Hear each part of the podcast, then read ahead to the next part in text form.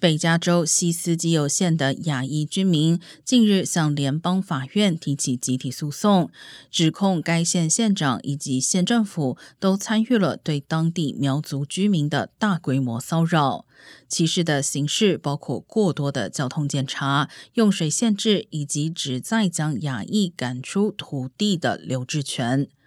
诉讼还称，该县执行的政策不成比例的影响和监督苗族种植大麻的农民。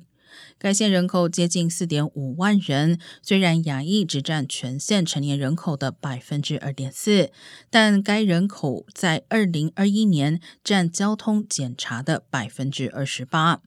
去年夏天，一名苗族男子在该地区一个山火疏散检查站遭到警方开枪打死后，亚裔居民开始发声。